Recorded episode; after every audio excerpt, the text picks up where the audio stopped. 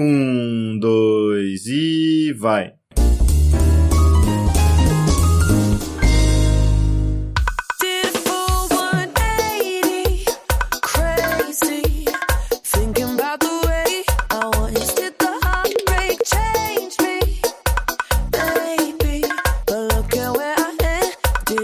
Alô, alô, humanos e humanas! Sejam muito bem-vindos a esse maravilhoso podcast, meu Deus!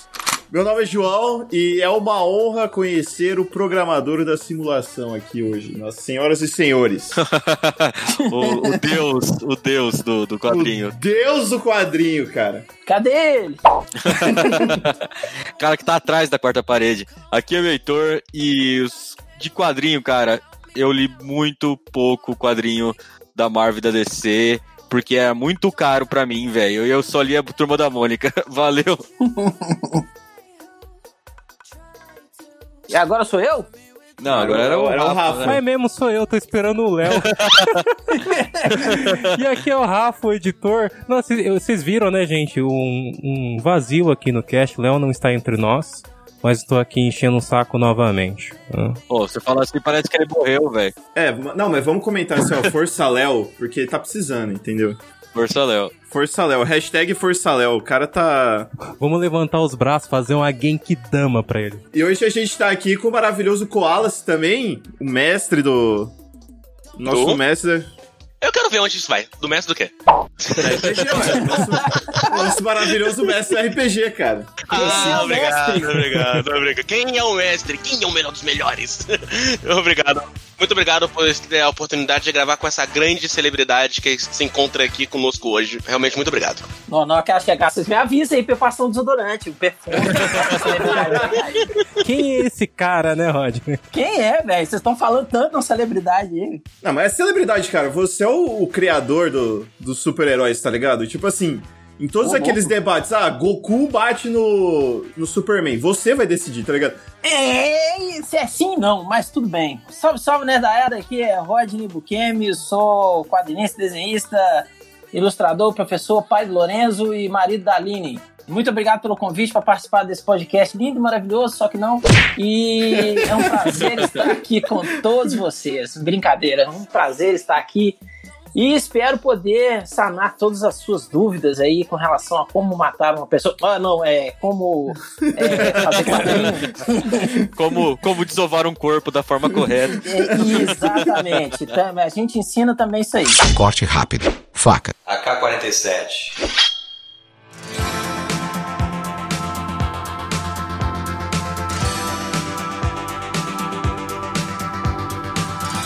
Queria agradecer o Rodney, porque há muito tempo atrás, quando eu era uma criança, eu queria ser quadrinista, né? Ainda bem que deu tudo certo e hoje em dia eu não sou. E o culpado No- livrei mais um, livrei mais um. é o Rodney. Não, e cara, você tá falando agora livrei mais um, mas você livrou diretamente. Porque há muito tempo atrás estava eu ouvindo o podcast Melhores do Mundo. E eu comentei lá, pô, meu sonho é ser quadrinista e tal. e, Tipo, aí o Rodney tava no cast, ouviu alguém lendo esse comentário e falou assim: Ô meu amigo, te falar uma coisa. Eu tô aqui gravando podcast, tô, tô desenhando um monte de página, tô escaneando um monte de página aqui do lado, tô me fudendo. Cê pensa melhor o que você vai fazer da sua vida, cara. Hoje sou editor do Dois Passos à Frente. Tá bem melhor. Caramba, tá, tá- velho. É, eu O uma Rafa vida, hein? falou como se fosse uma evolução, meu Deus. Evoluiu pra caralho, hein, velho. Eu Tá amo esse louco. podcast, gente, que isso. Não, com certeza tá melhor de vida do que eu, velho. Com certeza. Ô, Rafa não, mas por que esse ódio no coração, cara? Não, velho, é só, é só brincadeira, cara. É, é o seguinte, eu, eu amo, amo de paixão trabalhar com quadrinho, desenhar, cara. Eu sempre curti desenhar, né, velho? Tipo assim, desenvolvi o gosto pelo desenho quando eu era mais novo, né, menininho, pequenininho. Passava as férias lá na casa do Major Bukemi, vulgo meu vovô, meu pai de verdade, né? Sim. que me criou como filho dele. E como, não, como a gente não tinha muitas condições de comprar os bonequinhos assim de, de dos personagens de desenho animado que eu gostava, né? Aí eu desenhava. Eu desenhava esses bonequinhos, né? E minha mãe pintava. E aí ela vinha me dando uns toques assim de proporção e coisa e tal. Aí eu comecei a tomar gosto. E o meu avô foi o primeiro nerd que eu conheci na vida. Ele que me apresentou Star Wars, me apresentou Conan, me apresentou os Sério, quadrinhos cara? do Flash. É, ué, me levou pra assistir Que legal. Conan, eu tinha... Foi em 84, eu tinha 10 anos quando ele me levou pra ver Conan, quando saiu aqui no cinema. O Schwarzenegger. É, geralmente avô É. não faz essas coisas. Ah, mas meu avô era da pá virada. que da hora, que cara, massa. pra você ter uma ideia, o cara lutou na Segunda Guerra, né, cara? Ele foi uma É verdade? É, uma, lutou na Segunda Guerra. Caralho, que sinistro, velho. Foi major de infantaria na Segunda Guerra Mundial. Perdeu 35% da audição porque uma granada estourou do lado dele, no meio da guerra lá tal. E eu, eu tenho muita referência dele, né? Na, na minha vida, porque, igual eu falei, ele foi o primeiro nerd que eu conheci na vida. Então, muitas das coisas que eu consumo hoje, né? Relacionado à cultura pop, assim, vem mais ou menos da época dele, né? Porque quando eu ia passar férias na casa dele, em Juiz de Fora, a gente sentava pra ler quadrinho, né? Eu ia na banca com ele, ele falava assim, ó, escolhe aí uns cinco quadrinhos aí, vambora. Né? Um jeito delicado, né? De tratar o neto. e vambora que eu tenho que fazer um almoço pra você aí, né? Aí eu escolhi os quadrinhos, a gente sentava depois do almoço, né? Pra dar aquela... fazer a cesta, né? Uhum. E a gente, eu lia os quadrinhos e tal, e depois perguntava o que, que eu lia, o que, que, eu, o que, que eu entendi da história, né? E coisa e tal. A gente debatia, né? Sobre o, o que eu tinha lido. E eu aprendi muito, eu aprendi a ler com, com quadrinho, assim, né, cara? E Que por massa, intermédio cara. do meu avô, é. Eu aprendi a ler por intermédio do meu avô. E a partir daí, quando caiu no meu colo, porque os primeiros quadrinhos que eu li, na verdade, foi quadrinho de terror. Né? Eu sempre gostei de lobisomem, né? Haja visto meu quadrinho autoral é de lobisomem. Foi um dos primeiros quadrinhos que eu li, foi aquela da, da editora Calafrio, né? Mestres do Terror e tal. Aí eu peguei Múmia, Drácula, Lobisomem e tal. E depois é que caiu no meu colo os heróis, né? Aí eu li Liga da Justiça e tal. E mais pra frente, um amigo da minha mãe me deu Conan, a Espada Selvagem Conan número 5. Eu tenho essa edição, muito legal.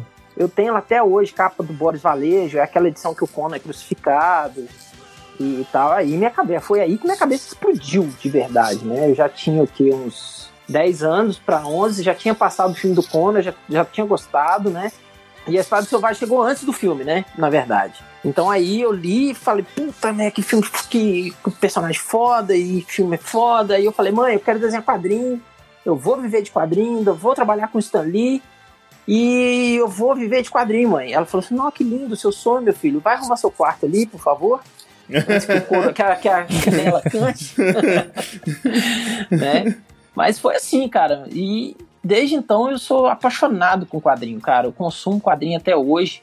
Tô tentando colocar meu filho para ler, mas ele tem quatro anos ainda, não ele sabe mal, mal, ele tá sabendo. Ele sabe bem, né? Bem inteligente, né? Já sabe o abecedário todo, em inglês e português, sabe contar de 1 até 30 em inglês, sabe contar até 100 em, em português. Ele é muito inteligente. Mas eu quero esperar um pouquinho para poder aplicar nele o- a- as dogras do quadrinho. tá certo. Você até falou do, do Conan, é, e até essa edição do Espada Selvagem de Conan 5 eu tenho aqui, mas você tem muita influência do John Buscema no seu desenho, né? Pô, demais, cara. Tem demais. Até hoje eu tenho influência do John Buscema, que foi assim. Eu comecei. Eu o conheci lendo Vingadores, né? É, e algumas outras edições do Surfista Prateado, que é outro personagem que eu gosto na Marvel. Quando saiu Espada Selvagem de Conan, né? E eu peguei essa número 5 com a arte dele e a arte final da, de uma tal de The Tribe, que eu não conheço esse povo, né? Pode ser um tanto de gente, ou pode ser só uma pessoa, né? É, que é aquela arte final aparelar, é, em nanquim aguado e tal, cara. Pô, aquilo ali explodiu meu, crânio, né? E eu falei, bom, quero fazer uma coisa desse tipo, né? E John Buscema, pra mim, é, é a maior referência, é o cara que nasceu pra pra desenhar o Conan. Tanto é que o, o, o Schwarzenegger, se você reparar em alguns closes, alguns ângulos, assim, de, de expressão e de, e de rosto, assim, cara, tem muito do, do, do Conan do Buscema nele. Tem mesmo, Né? muito. E é o considerado até hoje o Michelangelo dos quadrinhos, né, cara? Porque o cara manja de anatomia, manjava, né, de anatomia, assim, como ninguém, né, velho? Conan é meio adulto, né, cara? Porque eu lembro que meu. Eu, eu tinha um marido de uma tia minha, segundo grau, que ele tinha a coleção inteira do Conan. Uhum. Minha mãe não deixava muito eu ler porque tinha muitas cenas assim, tipo, meio. Peitinho, peitinho. Nudez. Tinha, tinha, Muita nudez. Ti- tinha nudez, tinha muito sangue, evisceração. Eu, eu achava foda, tá ligado? Eu achava maravilhoso. Mas a minha mãe, tipo, a gente chegava lá, ele queria mostrar as revistas pra nós, ela não curtia muito deixar a gente.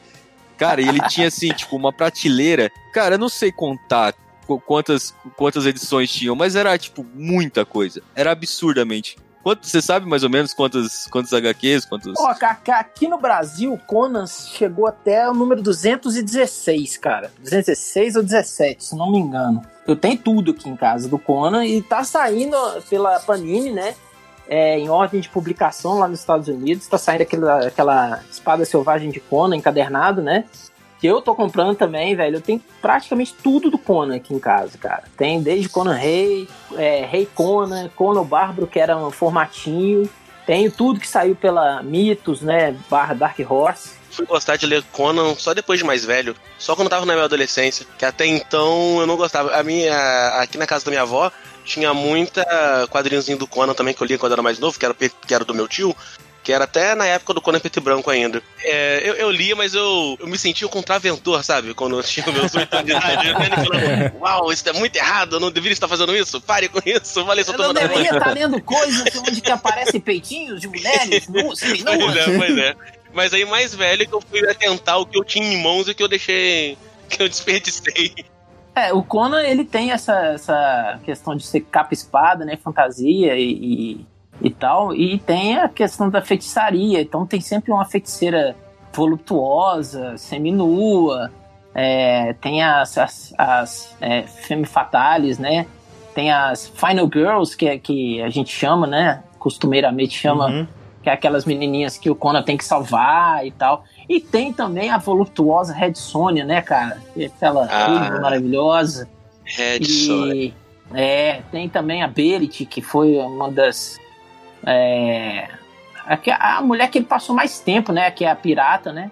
Berit, a pirata, e. Porra. Então cada, cada quadrinho era um, um espetáculo visual, tanto na questão de. a- a- tanto na questão anatômica, né? E de, das mulheres e do- do- dos homens também, né, cara? Porque, porra, John Buscema fazia cada, cada movimentação de cena, de luta de espada, como ninguém, né, cara? E isso me atraiu muito, cara. Eu, foi a partir daí que eu falei assim, ó, eu quero trabalhar com quadrinho, eu quero desenhar quadrinho. E de- desde pequeno eu persegui esse sonho e hoje eu, eu vivo de quadrinho. Eu costumo falar que eu não trabalho, eu costumo falar que eu me divirto todo dia.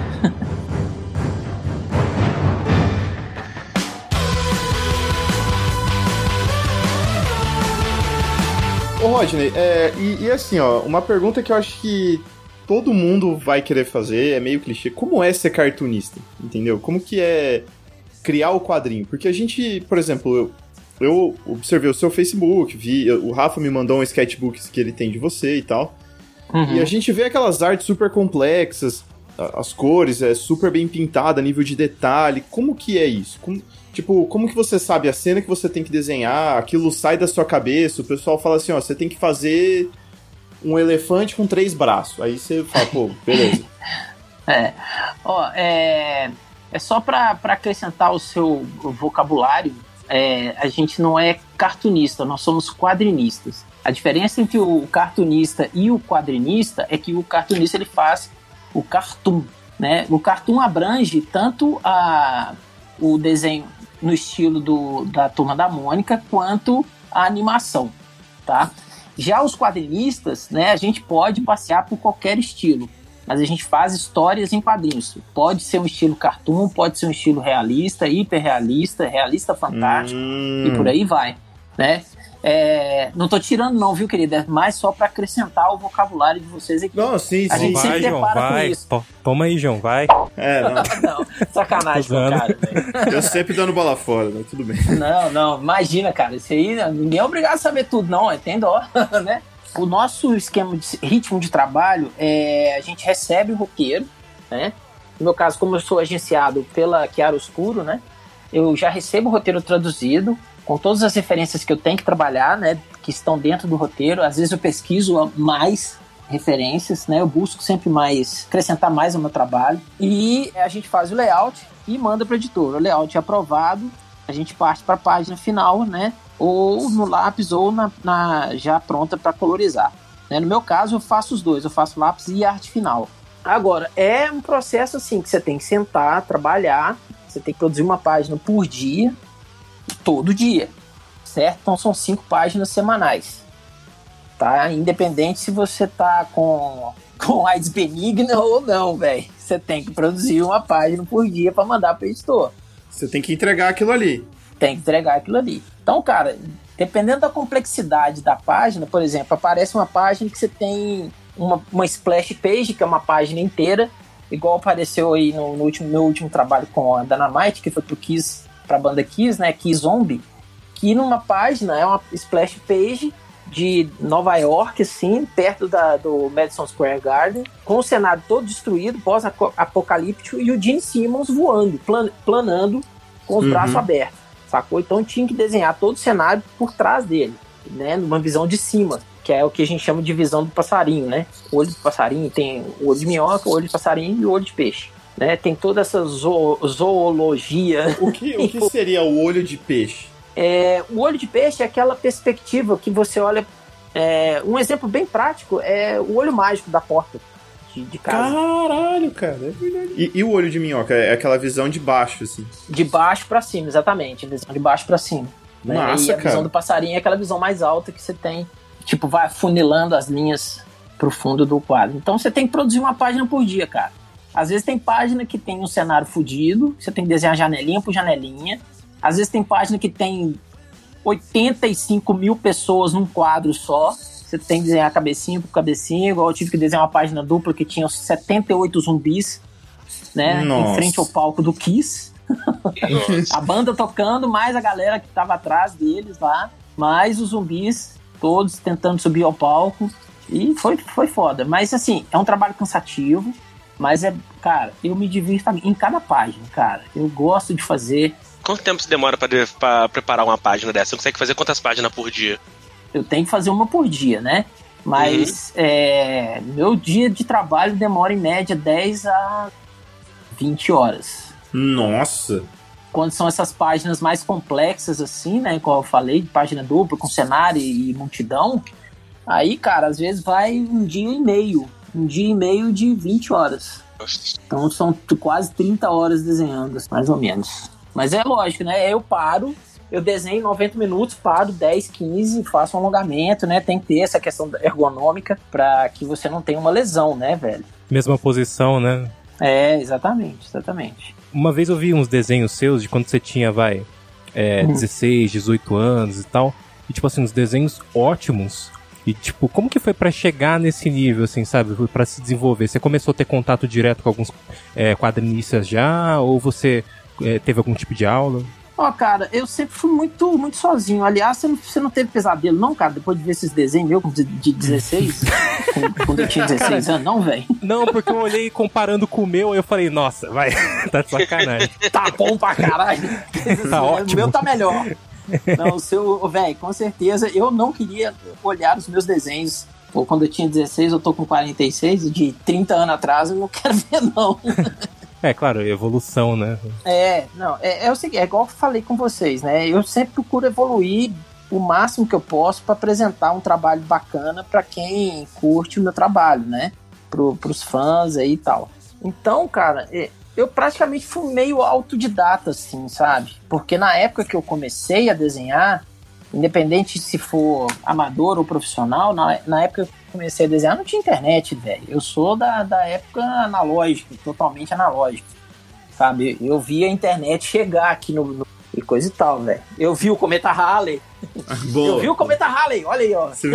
é boa, ótima referência. A internet, a internet era tudo mato, assim, quando chegou aqui. Exatamente. Então, cara, eu não tinha o advento da internet. Então, eu aprendi no peito e na raça, cara. Ou você faz ou você faz, saca? Mas eu tinha um grande mentor que hoje é um grande amigo meu, que é lá de Juiz de Fora também, cara. O Juiz de Fora tem uma, uma parte muito grande na minha vida. Eu passei muita, uma grande parte da minha vida lá em Juiz de Fora, né? Eu falei aí com relação ao meu avô. Que, e esse grande mentor que se tornou um amigo é o Mozart Couto. Não sei se vocês conhecem o trabalho Claro. dele, do quadrinho nacional, que é um monstro do quadrinho Demais. então ele me orientava muitas vezes assim, é, com questão de composição de página, o que fazer com arte final, o que fazer com o personagem, como trabalhar com perspectiva e tal, né? Então eu tive esse auxílio, assim, digamos, né? Esse desenho que eu tinha visto quando você tinha 18, você tinha até falado no, no podcast que mostrou pro Mozart Couto, na época ele chegou a avaliar, falou que tava Uhum. horrível e tal, você brincou isso daí. Então, É, tipo, ele né, foi meio foi. que essa referência, assim, pra, pra ensino, né? Aham. Ele falou, você tá feio demais isso aí, ó, tá precisando melhorar esse negócio. Aí ele me deu uns toques pra melhorar, né? Você tem o seu quadrinho autoral, que é o. A Ordem de Licaão. Qual que é a diferença trabalhando num quadrinho autoral pra uma. Como você trabalha pra editora, por exemplo, que você já recebe o roteiro em mão? É mais difícil você trabalhar sozinho, porque você tem que escrever o roteiro antes de começar o desenho? Ou é mais fácil, que você já tem mais ou menos a ideia do que você quer de cabeça e é só passar pro papel? como eu sou um cara assim que. Eu, eu sempre fui muito disciplinado com relação ao trabalho, né, cara? Eu pratico Kung Fu desde os 9 anos de idade. Então isso aí já, já jogou uma disciplina, né, em cima de mim. E tem também meu avô, né, da questão militar, que ele era um cara hiper disciplinado, né, todo metódico e tal. Então, cara, eu olho pro meu trabalho autoral como se fosse um trabalho mesmo. Porque se eu não fizer, é, não vai sair saca? Então eu tenho que sentar o bumbum e trabalhar como se fosse um trabalho como outro qualquer. Mas você se obriga? Sim, sim, eu, eu sigo uma, uma planilha de, de, de horário para poder fazer minhas coisas, né? E poder trabalhar com o, o meu quadrinho autoral para produzir ele, para que ele saia com qualidade, Ah, você prepara um roteiro antes, então. Ah, é, eu preparo o seguinte, é o que a gente chama de plot, né? Eu preparo a ideia principal do que, que vai acontecer e aí eu vou dividir. Eu, eu, eu comecei a, a para isso aí em 2014. O que, que eu fiz? Eu elaborei um plot inicial com, com o começo, o meio e o fim da história. A princípio eram para ser quatro três edições. Aí eu falei, não, vou jogar para quatro edições, que aí vai dar para eu explorar melhor esse universo que eu tô criando. Então eu dividi em cima desse plot em quatro edições. Peguei cada edição e separei, acrescentei mais coisas dentro do plot, né? E transformei num roteiro de quadrinho para que eu pudesse trabalhar e me orientar à medida que eu fosse fazendo as páginas, né?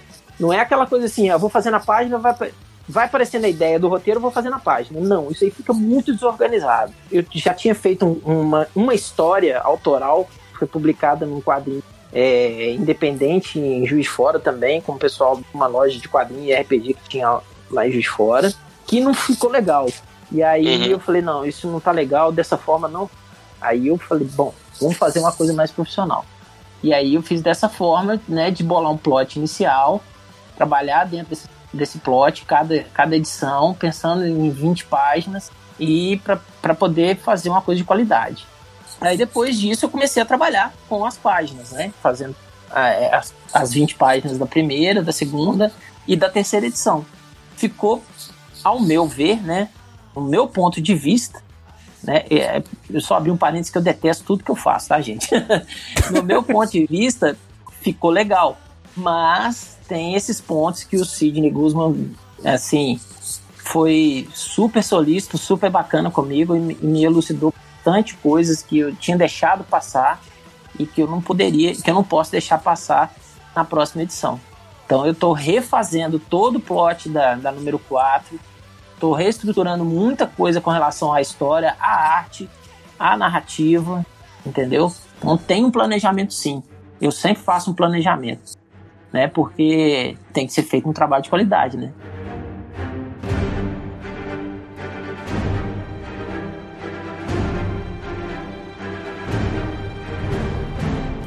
Você chega a redesenhar várias vezes a mesma página, ah, não gostei, desenha tudo de novo.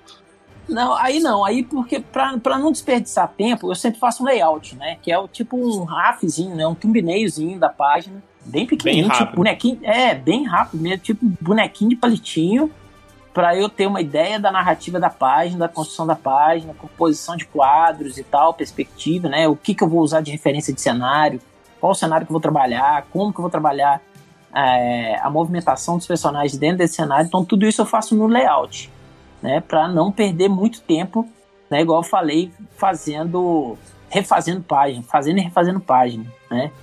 Mas já rolou de, de, de eu parar no meio do caminho, jogar a página fora e fazer ela de novo, sabe? Já rolou. Inclusive com trabalho publicar, a ser publicado e com trabalho autoral também. Tô querendo saber, Rodney Bukemi, as origens, né? As tô, origens. tô meio que perguntando muita como você começou e tal. Tipo, é, Rodney, você já trabalhou pra Marvel e pra DC, né? Já, já trabalhei para as duas. Você trabalhava com as duas ao mesmo tempo, assim? Já cheguei a trabalhar com as duas ao mesmo tempo. Traíra, nossa, Mas lá, assim. Era o espião, era o espião, certeza. Sabotava, Não, não. né? Uma. Quem pagava mais sabotava a outra. Sabota... Ó, a Marvel tá fazendo um bagulho novo na Liga da Justiça. Vocês não vão inovar com A Vingador? Marvel Ah, tá fazendo uma bagulho na Liga da É. Justiça. Calma aí, você É. falou invertidaço. Calma aí. Eu sei, eu sei, eu sei. A dislexia batendo aí, Foi olha. proposital, cara. Foi proposital isso. Ah, mas é a mesma coisa, né, gente? O Thanos não é o Darkseid? É, Não é a Olha aí, assim? velho. Brincadeira, gente, pelo amor de Deus. Você tá falando com o Marveco aqui, hein, rapaz? Eu também Nessas sou, tá, suas gente? palavras. Oi, oi, gente, Ah, mal, cara, antes de, de, de eu entrar pra, pra Marvel e pra DC, né? É, lógico, sempre sonhando em trabalhar com as duas, eu comecei a trabalhar com uma editora independente de São Francisco, na Califórnia, chamada Zuluka Entertainment, na qual eu desenvolvi dois personagens lá pra eles. Um chama-se Dread, Dread and Alive e o outro chama Hitless. Você morou lá na Califórnia, então? Ah, tá louco? Quem, quem dera, né? Não, sempre, sempre daqui, cara. Foi em 2001 que eu tive esse contato, né? É, mas antes disso, eu tava com, eu tinha encontrado um pessoal aqui em Belo Horizonte, pessoal do Big Jack Studios. Hoje eles chamam-se Ghost Jack, no qual eles estavam publicando trabalhos autorais e tal, e eu comecei a trabalhar lá com eles em 98, né? Então fui de 98 a 2001 trabalhando com as coisas deles lá. Inclusive desenvolvemos um, um, uma, um grupo de personagens, né, chamado Fahrenheit, que foi publicado no jornal aqui, né, jornal Estado de Minas. Toda, toda quarta-feira saía página e tal. E depois fizemos um compilado e uma minissérie. Com, esse, com essa experiência que eu comecei a ter com esses quadrinhos né, do Big Jack, é, me deu bagagem né, para eu poder trabalhar com essa editora independente da Califórnia. Aí eu comecei a fazer testes. Depois que acabou o trabalho para eles, eu comecei a fazer amostras, né, para o mercado exterior. Primeiro trabalho assim que eu fiz, assim grande, né, digamos assim, foi para Double Brothers, chamar um trabalho chamado Red Profit, uma minissérie, uma série de 12, 12 edições. E eu fiz oito números, né, junto com um outro cara lá que eu esqueci o nome dele. E esse trabalho também me deu bastante bagagem. Aí depois eu fiquei um tempo, uns dois anos, sem, sem, fazer, sem pegar nada, aí só trabalhando, dando aula e trabalhando com os projetos do, do Big Jack. Aí em 2007 teve o Festival Internacional de Quadrinhos aqui, em Belo Horizonte, e eu fiz umas amostras para mostrar para o pessoal da Art Comics que agenciava na época. Inclusive o meu atual agente, o Joe Prado, ele estava como o, o olheiro, assim, né, para ver as amostras. Ele gostou, passou o contato. Em 2008 ele pediu uma- umas, algumas amostras, eu mudei de agenciamento, passei para ele, na época Art Comics, e aí ele pediu umas amostras, né? Eu falei, cara, eu não tenho nenhum roteiro aqui. Ele mandou dois roteiros, um do Thor e um do Superman. Aí eu fiz os dois, mandei, passou um mês assim. Em 2008 eu, já, eu comecei a fazer um trabalho para DC, que era com os, Titãs. Não foi publicado. Essa edição não foi publicada por divergências editoriais lá. Me pagaram direitinho, bem. Passados dois meses, o Joey pediu mais amostras. Eu fiz uma amostra, acho que foi de X-Men, e outra amostra foi do Mulher Maravilha. E mandei. Depois de dois meses sem fazer nada, né? Amostras, eu peguei um trabalho para Marvel Super Hero, número 7, que foi com o Thor, junto com a Lois Simons, a esposa do Walter Simons. Que eu chamava ela de senhor. Eu não sabia que era uma mulher. já entrei pagando, já entrei na barra pagando King Kong. Não foi nem um mico, não, foi King Kong. Ficou muito tempo, ficou muito tempo nesse desconforto chamando ela de senhor sem saber que ela era uma senhora? Sim, sim, sim. Nossa Esqueci, velho. Até um dia, quase a edição inteira, cara. Quando tava pra entregar as últimas páginas, assim, o Joe, o Joey me liga e fala assim: Ô, Rod, pessoa que você tá chamando de senhor pra baixo, pra cima, seu Lazarento, é a esposa do Walter Simons. Eu, puta! tava no e-mail. O e-mail tava assim, wise, arroba, blá blá blá, na W-I-Z-E, blá blá blá blá blá blá, né? Aí eu achava que era um homem, né? E tava de boa, respondendo meu e-mail tranquilamente. Falei, pô. Aí quando o Joey me ligou, né, falou, é a esposa do Simon, eu mandei um I'm so sorry pra ela, velho, com letras garrafais no, no e-mail, pedindo desculpas porque eu tava confundindo e tal. Aí ela rachou de rir, né? Porque é uma senhora assim, espetacular, cara. É uma senhorinha muito bacana, me ajudou muito, me deu muitos toques narrativa e tal. E, porra, a esposa do Walter Simons, né, velho? É, ué.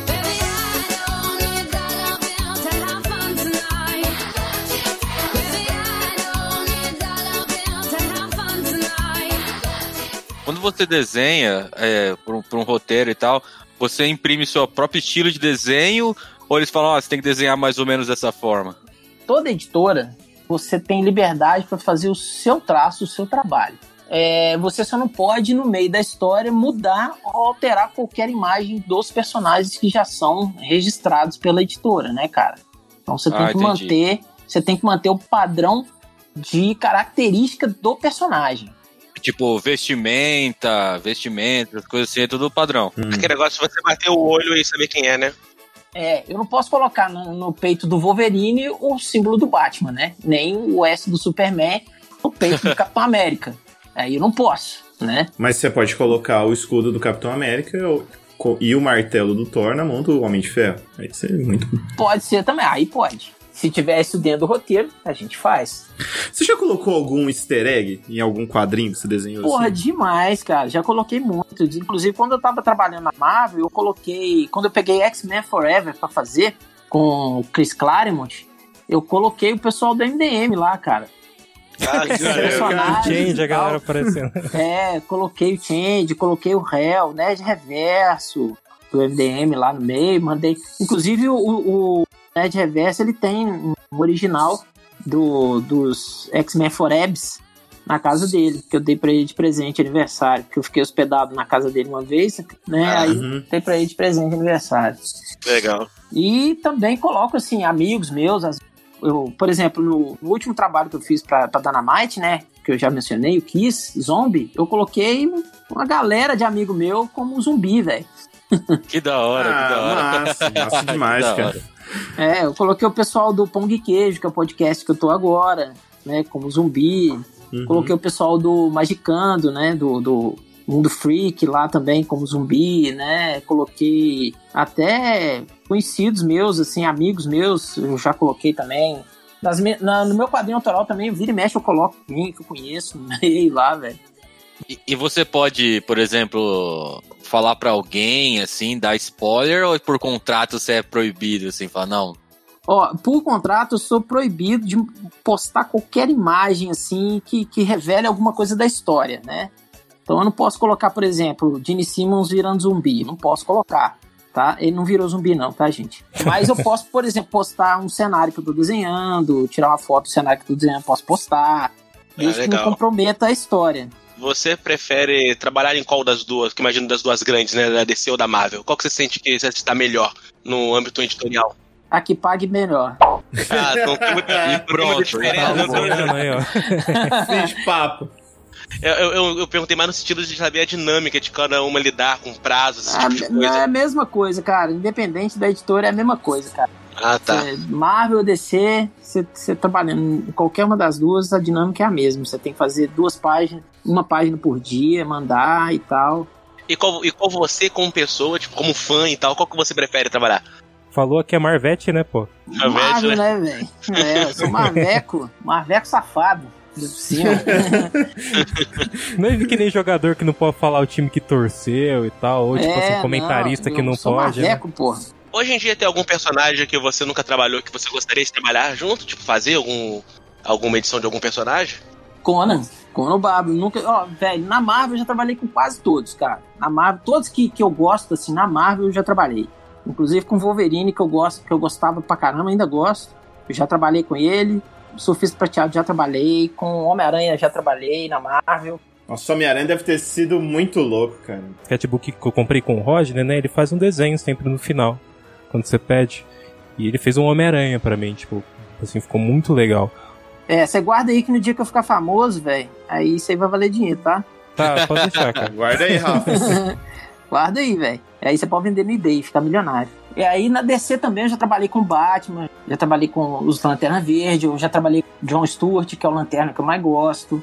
Duas edições do, do John Stewart, já trabalhei com o Gavião Negro, que eu gosto também. né? Então eu tive o privilégio de trabalhar com, com todos esses personagens assim que eu gosto. Mas personagem do sonho mesmo é o Conan, cara. Eu sou fã do Conan. Tem tudo, até a espada do Conan eu tenho aqui em casa, do filme. Eu acho que a pergunta que você mais ouviu, assim, na, na, na sua vida deve ser: Ô, faz um desenho pra mim aí, cara, não foi? Já. Na escola o pessoal perguntava? Aí eu virava e falava assim, é tanto. Boa. Aí o cara falou, pô, mas você cobra? Eu falei, lógico, vou gastar meu tempo aqui. Você, vou fazer um desenho pra você, você acha que eu não vou cobrar? É, imagina, se você era o desenhista da escola, na minha época pelo menos, a- o garoto que sabia desenhar era o garoto que as meninas ficavam apaixonadas. Nossa, e o garoto do violão também. Mas enfim, mas mais o desenho. Nossa, Véi, ele desenha, ele é tão só fofo. aconteceu com você, velho, porque comigo as meninas ficavam tudo longe de mim. O que? Comigo nada. Ah, que isso? Quem dera. Sério. Quem dera tivesse Sério. acontecido comigo. Quem dera. Eu nunca Não soube desenhar. aconteceu. Aí eu falei, não, eu falei, eu quando era pequeno, eu falava, não, vou ser quadrinista também. Fazer minhas histórias, escrever quadrinho, desenhar quadrinho. Aí eu vi que eu não tinha habilidade nenhuma, vi que não tinha paciência, não podia aprender a desenhar. Aí hoje em dia eu tô escrevendo livro, tô publicando livro. Aí, ó, tá é muito mais dinheiro, não tá? fácil. Tá não, pagando os boletos, não tá? Não, mas tá Não pagando tá. os boletos. não tá. Infelizmente, tá ainda não. pagando Ainda boleto, não. Ainda não, ainda tá, não. ainda não, ainda não, ainda não. Mas vai. Oh, ainda não, ainda não. É, meu primeiro livro tá sendo publicado esse mês, então Ah, ainda não. então beleza. Mas com certeza você vai pagar boleto, velho. Ai, quem dera. Nossa, oremos. Vai sim, vai sim. Quando tinha trabalho, assim, de escola e tal, trabalho ilustrado, eu vou ser do grupo do Rodney. Velho, era uma luta, era uma briga pra, pra, pra, pra Você neguinho- cobrava pra fazer trabalho de arte pros outros? Não, trabalho, assim, de escola, como eu tava envolvido e valia ponto, eu não cobrava, não. Mas, por exemplo, ninguém chegava assim, ah, você sabe desenhar a pessoa? Falei, sei. Você desenhar tudo. Se você botar na minha frente, eu sei desenhar. Ah, você faz retrato? Falei, não, quem faz retrato é a câmera. Eu sei desenhar a pessoa. né? Aí, ah, não, mas eu queria um desenho meu, do meu rosto, um e tal. Falei, tá bom, é tanto. Ah, mas você cobra? É, lógico, né? É um trabalho que eu tô fazendo.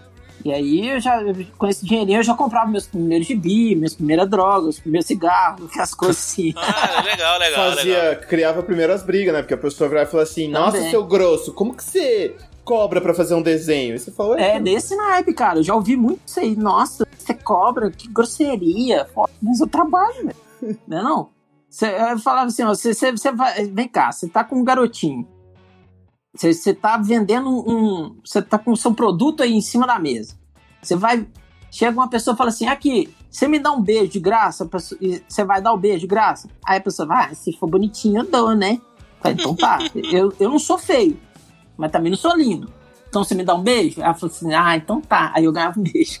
Olha aí, eu falei, Já rapaz, eu valeu. falei. Boa. Já valeu, já. Boa. Você é, já valeu. É. Mas também era só um beijo, não passava disso, não.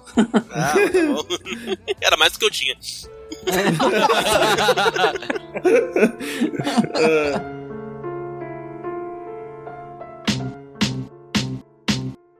I remember when, I remember, I remember when I lost my mind.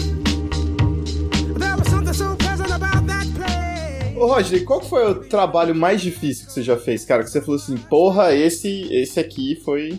Ó, eu costumo brincar que é sempre o próximo trabalho, sempre vai ser mais difícil. Porque eu nunca sei o que, vai ter nele, né? Sempre é uma surpresa. Mas, bom, respondendo a pergunta, cara, o trabalho mais difícil, sim. Cara, não teve o mais difícil, né? Todo trabalho é bem trabalhoso. Vou, vou transformar essa, essa pergunta na seguinte pergunta. Qual foi o trabalho que você mais teve medo de fazer? Que você falou assim, puta, isso é responsa foi a edição número 600 do Hulk, que eu trabalhei com o Stan Lee, roteiro dele. Nossa, aí, é, que louco. aí eu falei assim, porra, é o Stan Lee, velho. Eu tenho que fazer um trabalho foda. que é o Stan Lee, velho. O cara criou o personagem. Então aí eu, foi, foi nesse momento que eu falei assim: é, eu tenho que fazer um trabalho pica. Que eu não posso queimar o filme com o Stan Lee, velho. É o, é o homem que criou tudo, né, na Marvel. E esse nervosinho, essa pressão que você sentiu, ela atrapalhou muito na hora de você desenhar? Tipo, se fosse uma outra pessoa que fosse Stan Lee, seria mais fácil de uma qualidade igual? Ou você se sentiu, eu não sei, de alguma forma mais confortável de fazer, o- dar o seu melhor ali? É, foi um teste de fogo, assim, saca, velho? Porque, é igual você falou, é uma, é uma responsa grande, porque é o Stan Lee, é um cara foda, né? E, e- e que criou toda a bagaça que a gente lê até hoje. E, e se fosse outra pessoa, sim, com certeza eu ia levar mais numa boa. Mas, cara, sendo quem era, era um trabalho de responsabilidade muito grande e para uma edição comemorativa também número 600, né, do Hulk. 600 edições. E lá dentro ele escreveu a maioria das histórias. Além de, de eu estar trabalhando com ele, tinha outros artistas que eu admirava, entendeu? Como Ed McGuinness, o Lee Wicks eh, e outras pessoas aí, outros quadrinistas fodas que eu curto o trampo. Então foi um trabalho, digamos, de um- uma responsabilidade muito grande que eu fiquei balançado, cara. Fiquei balançado sim. Vou negar, não, cara. As pernas tremeram, na Mas hora que o também, Joey né, falou cara? assim. Isso é, É. responsa, responsa É, demais. porra? Tá demais. Na hora que o Joey me ligou e falou assim, ó, tem um trampo aqui pra você. Eu tava entre uma edição. Eu tava esperando o roteiro de uma edição do Hércules. Na época eu tava trabalhando na Marvel com o Hércules. Aham. Eu tava esperando o roteiro chegar. Ia chegar daí duas semanas. Eu já tinha entregue as últimas páginas da última. Até é, eu já tinha fechado a edição bem antes do prazo. E aí o Joey falou assim: ó, tem um trampo aqui pra uma edição comemorativa do Hulk. Eu falei: é, manda aí. Quem que é o roteirista? Ele, o Stan Lee. Aí eu caí duro, né? Tive uma síncope. Caí duro e tal. aí ele ficou assim: Rod, Rod, você tá aí, velho? tô, tô aqui. Né, o coração palpitando, mas eu tava lá. Tomando um copo d'água aqui, calma aí que tá. Pera, pera, eu tô tomando um copo com água e açúcar aqui, velho. Pera aí. Mas foi uma resposta, cara. Esse trampo aí foi uma resposta mesmo, saca? Mas trampo difícil não tem, cara. Porque a partir do momento que você tem uma certa prática e já trabalha com tudo, já tá acostumado a, a, a trabalhar com isso, velho. Trampo difícil não tem. Tem o trampo mais trabalhoso. Como Esse trampo, esse trampo do, do Kiss foi muito trabalhoso porque tinha muito cenário. Muito cenário mesmo, saca? Cenário Uhum. que eu tinha que construir ele certinho pra depois destruir. E nesse tempo que você tá trabalhando, teve algum trabalho que você se recusou a fazer, que você achou absurdo demais, ou tipo, prazo muito curto, ou então o cara tá pedindo um absurdo e queria pagar muito pouco? Teve, rolou muito disso? Já, já teve. Teve, teve um trampo pra Universo Ultimate da Marvel, os Ultimates, né? Que tava naquela fase do Jeff Loeb. É, que eu recusei porque eu não ia dar conta de fazer. Né? Não foi nem questão de, de, de grana, nem interesse, nem nada, não. Porque eu não ia dar conta, eu não ia conseguir cumprir o prazo, saca? Eram cinco páginas de fill-in. Fill-in é quando você entra no meio da edição junto com o artista que tá fazendo ela pra, tipo, tapar um buraco de prazo, assim. E eram cinco páginas em dois dias. Eu não ia conseguir fazer. Nossa. Sendo que dessas cinco páginas, uma era dupla e tinha o aeroporto-aviões da SHIELD caindo com todos os aviões caindo também, sacou? Dentro Mas dele. você ia assumir no meio, ou, Roger? Eram no meio? páginas no meio, páginas no meio da edição. Mas aí o traço, como que ia ficar? Ia ficar diferente mesmo? Não, meu traço, ia ser meu traço. Porque o meu traço se assemelhava com o artista da época, não lembro quem que era, velho. Ah, sim, eles chegaram em você porque era o mais próximo, né? É, Era então, tipo mais assim, semelhante. não ia ficar. Ah, Era Entendi. o Carlos Pacheco, Carlos Pacheco. Que eu voltaria a trabalhar com ele depois numa edição dos X-Men. Em três edições dos X-Men com ele. Mas quando você recusa trabalho assim, não pega mal dentro da editora, não? Tipo, falando você um Não, cara não, porque, difícil, não? porque a editora primeiro chega e fala assim, ó, tá- tá acontecendo isso é questão de atraso, então você tem um artista que pode pegar. Aí o Joey vem, me liga, pergunta, ele me passa todo o briefing, como é que vai ser a edição e tal. E aí eu, eu falo assim, cara, eu não vou conseguir dentro desse prazo. Primeiramente eu falo assim, cara, me manda o roteiro. Aí eu dou uma lida no roteiro e em uma sentada eu leio o roteiro. Aí eu falo assim, cara, eu não vou conseguir, nesse trabalho em especial, né? Essas cinco páginas eu não vou conseguir. Ele falou, cara, você tem certeza? Eu falei, tem, cara, eu não vou conseguir. Ele falou, não, tudo bem, tudo bem, tudo bem.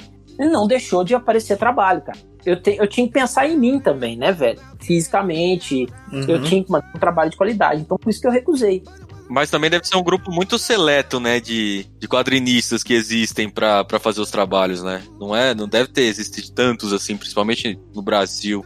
Ah, cara, tem. Ô, velho, a gente tá atrás de, de exportação, assim, de, de, de, de artistas. A gente só tá atrás da Fi- das Filipinas, velho. Só. Nossa, sério? Tem tantos assim brasileiro? Tem pra caralho, velho. Tem muito brasileiro trabalhando no exterior, cara. Tem muito brasileiro trabalhando no exterior. Inclusive, ex-alunos meus estão trabalhando no mercado, lá fora. Saca? Então, é, a gente tem trampo de qualidade. A gente faz um trampo de qualidade dentro do prazo, entendeu? Ah, que massa, que massa. Além do Stan Lee, que é comum, né, cara? Que outro roteirista que você trabalhou que você ficou empolgado? Tipo, você falou, caramba, esse aqui eu nunca ima- era um sonho, então. Nossa, eu nunca imaginei que ia conseguir trabalhar com ele e tal. Aham. Teve algum outro, tipo, tirando o Stan Lee, que o Stan Lee não, não conta, né? O Stan Lee não conta. Esse Stanley é top of the top, né? É. Cara, teve. Teve o Peter David, que eu trabalhei com ele no Hulk Broken Worlds, que é uma. Tipo uma continuação, um, inter- um- um meio do caminho daquela série que ele fez do, do Maestro, sabe? Que ele criou o personagem Maestro com o George Pérez. É o Hulk inteligente, né? Com o professor Hulk. né? É, isso. E eu fiz 10 páginas dessa, dessa edição. Com o Peter David. Também um cara sensacional. É, depois teve o próprio Chris, Chris Claremont, né? Que eu já citei, que eu trabalhei com ele no X-Men Forever. Que acabou se tornando um bom amigo, assim, também. Igual a Lois Simons, que manda mensagem no meu aniversário. Mano. A Da Simons. hora. É, deixa eu ver quem mais. Peter David, Stan Lee, Chris Claremont. Trabalhei com o Judge Winnick no, nos Titãs, na DC. Não é tão conhecido, mas é um cara foda de roteiro, que é o Fred Van Lent, que eu trabalhei com ele no, no Hércules. Ele e o Greg Pak, trabalhei com os dois. E o Fred Van Lent também é um cara sensacional. A gente, de, de vez em quando, a gente troca ideia aqui, bate um papo. A gente fala até de barriga de tio nosso, que era gordão. Mas, cara, eu vou te falar que cada roteirista é um roteirista, sabe, velho? Depois que eu comecei a trabalhar assim com mais frequência, eu não me importava muito com relação assim, ó, velho, vou trabalhar com fogo e tal. Depois que trabalhei com o Stanley, velho, se você sobrevive a isso, você sobrevive a qualquer um, cara. De zerar a vida foi o, o Stanley e o Claremont. Se você pudesse lançar, se você pudesse escrever um quadrinho autoral assim e lançasse por uma editora dessas grandes, você escolheria a Marvel ou pegaria uma independente, tipo uma Dynamite ou sei lá, uma outra assim? Cara, eu pegaria a Image. Ah, Eu Image ia é na legal? Porra, aí sim. Aí sim, a Image é mais legal. Porque a Image ela tem uma distribuição bem bacana de, de coisas assim, né? Com arcos fechados, de quadrinhos praticamente autorais. né? A Image ou a Dark Horse. Acho que a Dark Horse encaixaria mais. Você nunca teve esse- essa ideia? Você nunca tentou fazer isso, não? Tipo um quadrinho que você pudesse lançar tipo, Já, já um tentei. Tanto é, que, é, tanto é que quando eu acabar a minha.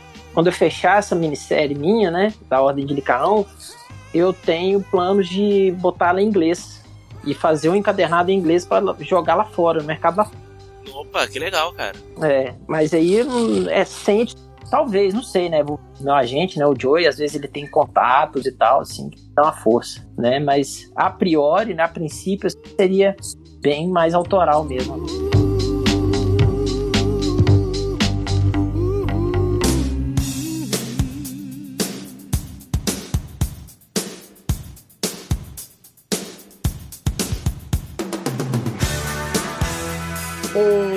Rodney, Mandia, onde que a gente consegue encontrar os seus quadrinhos, cara? aqui comigo, passa aqui em casa que eu te dou. Quarentena tá foda, mesmo, hein, em época cara. de pandemia, mesmo em época de pandemia, pode? Ah, aí, pandemia, você, fica ali na putaria esperando, eu te entrego ali, ó. Toma aí, Joga ó. pela Joga- janela. Joga de longe. joga, joga pela, pela janela. Ó, cara, pode procurar lá no, no Instagram, arroba Bucheme, né? Mensagem lá. Pode mandar pelo meu e-mail, bucheme.gmail.com.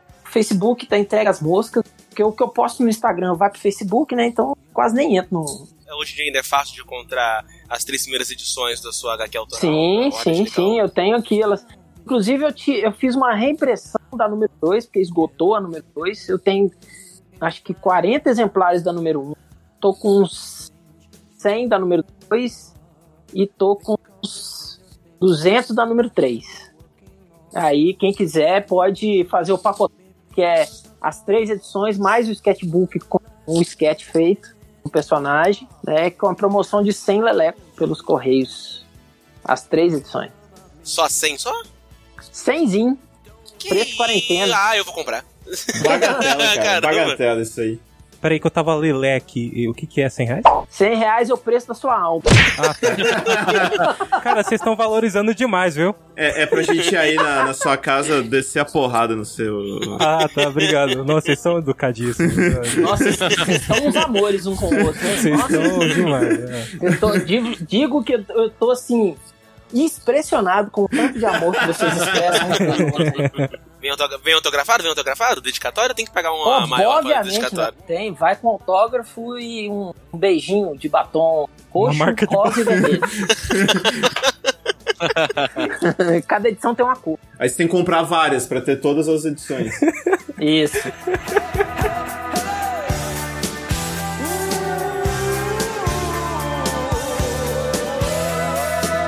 Galera, então é o seguinte: quem não segue o Rodney, vai lá no Instagram, arroba Buscemi, troca uma ideia com o cara, interessou pra conhecer o trabalho dele, sabe, o trabalho autoral dele, vai lá, troca uma ideia com ele, manda mensagem na DM. Ele não é ator da Globo, né? Igual a gente costuma usar Não. aqui, que não responde. Igual a gente, tá ligado? Mandou mensagem, vai responder, vai trocar uma ideia ali, vai bater um papo. E, Rodney, muito obrigado por ter participado Muito com a gente, obrigado, cara. cara, Foi, foi muito um, massa. um cast Ah, muito massa nada, mesmo. 100 cara. reais mais busão aí, velho. Não, beleza, depois Ô, o Rafa manda acerta sua aí. conta, manda a conta aí. O, Rafa- Manda o a Rafa conta, vai pagar. o, o Rafa acerta, tranquilo, isso aí Que não... isso, gente. Foi um prazer, cara. Ó, Muito obrigado aí pelo convite. Desculpa as brincadeiras aí, mas eu sempre gosto de participar como dos podcasts, assim, para esclarecer as dúvidas, e, né? Igual vocês estavam perguntando essas coisas aí. Poucas pessoas têm, têm oportunidade de saber essas, as respostas para essas perguntas, né? Então, é, eu acho interessante o trabalho. Sou convidado para poder falar esse tipo de coisa, né? Eu tenho um canal no YouTube é só digitar meu nome lá, Rodney Buchanan, que toda semana, toda segunda-feira eu faço uma live. Uma live de eu desenhando numa segunda-feira e outra live eu fazendo a correção dos exercícios dos meus alunos do, do curso presencial e do curso digital que eu tenho. E o curso digital está disponível na plataforma Hotmart, que é um curso de desenho para quadrinhos Anatomia Heróica, tá? Que é um curso voltado para quem quer aprender a desenhar personagens de quadrinhos, quem quer trabalhar com quadrinho e ilustração. Curso bem, bem bacana. Tem também o curso de é, colorização com marcadores Copic, e eu também acabei de lançar, né? Tá fresquinho esse daí também. E todos eles estão com precinho super camarada, tá? Então é só entrar na plataforma Hotmart. Caso tenha dúvida, é só mandar um direct lá no Instagram que eu mando o link para entrar lá no curso. Beleza? Mas obrigado, viu, galera? Valeu, Rafa, pelo convite aí, pessoal. Que Obrigado. isso, cara. Tamo junto, Que parceiro. é isso. Bom, mas é isso, galera. Você aí que não é inscrito no nosso canal, você que, que não, não se inscreveu ainda, que tá vendo esse vídeo assim, não é inscrito. É, o lembrete é válido, entendeu? Às vezes lembra. o- Às vezes fazer o lembrete é válido pra você assim olhar e falar, porra, não sou inscrito mesmo, vou clicar aqui, vou me inscrever, vou ativar o sininho e é isso. Sou um vacilão, sou um É. vacilão. Então, não deixa de ser vacilão, clica aí em se inscrever, entendeu? Ativa o sininho, dá o like, compartilha a palavra com seu amigo, com a sua amiga, com sua vizinha, com o padre da sua igreja, com o cachorro, papagaio, entendeu? Ajuda a gente aí. E é isso, Roger, muito obrigado mesmo pela entrevista. Imagina. Muito obrigado Foi um vocês por estarem até aqui. Galera, pela audiência, um beijo do coração. Abraço, até mais. Valeu!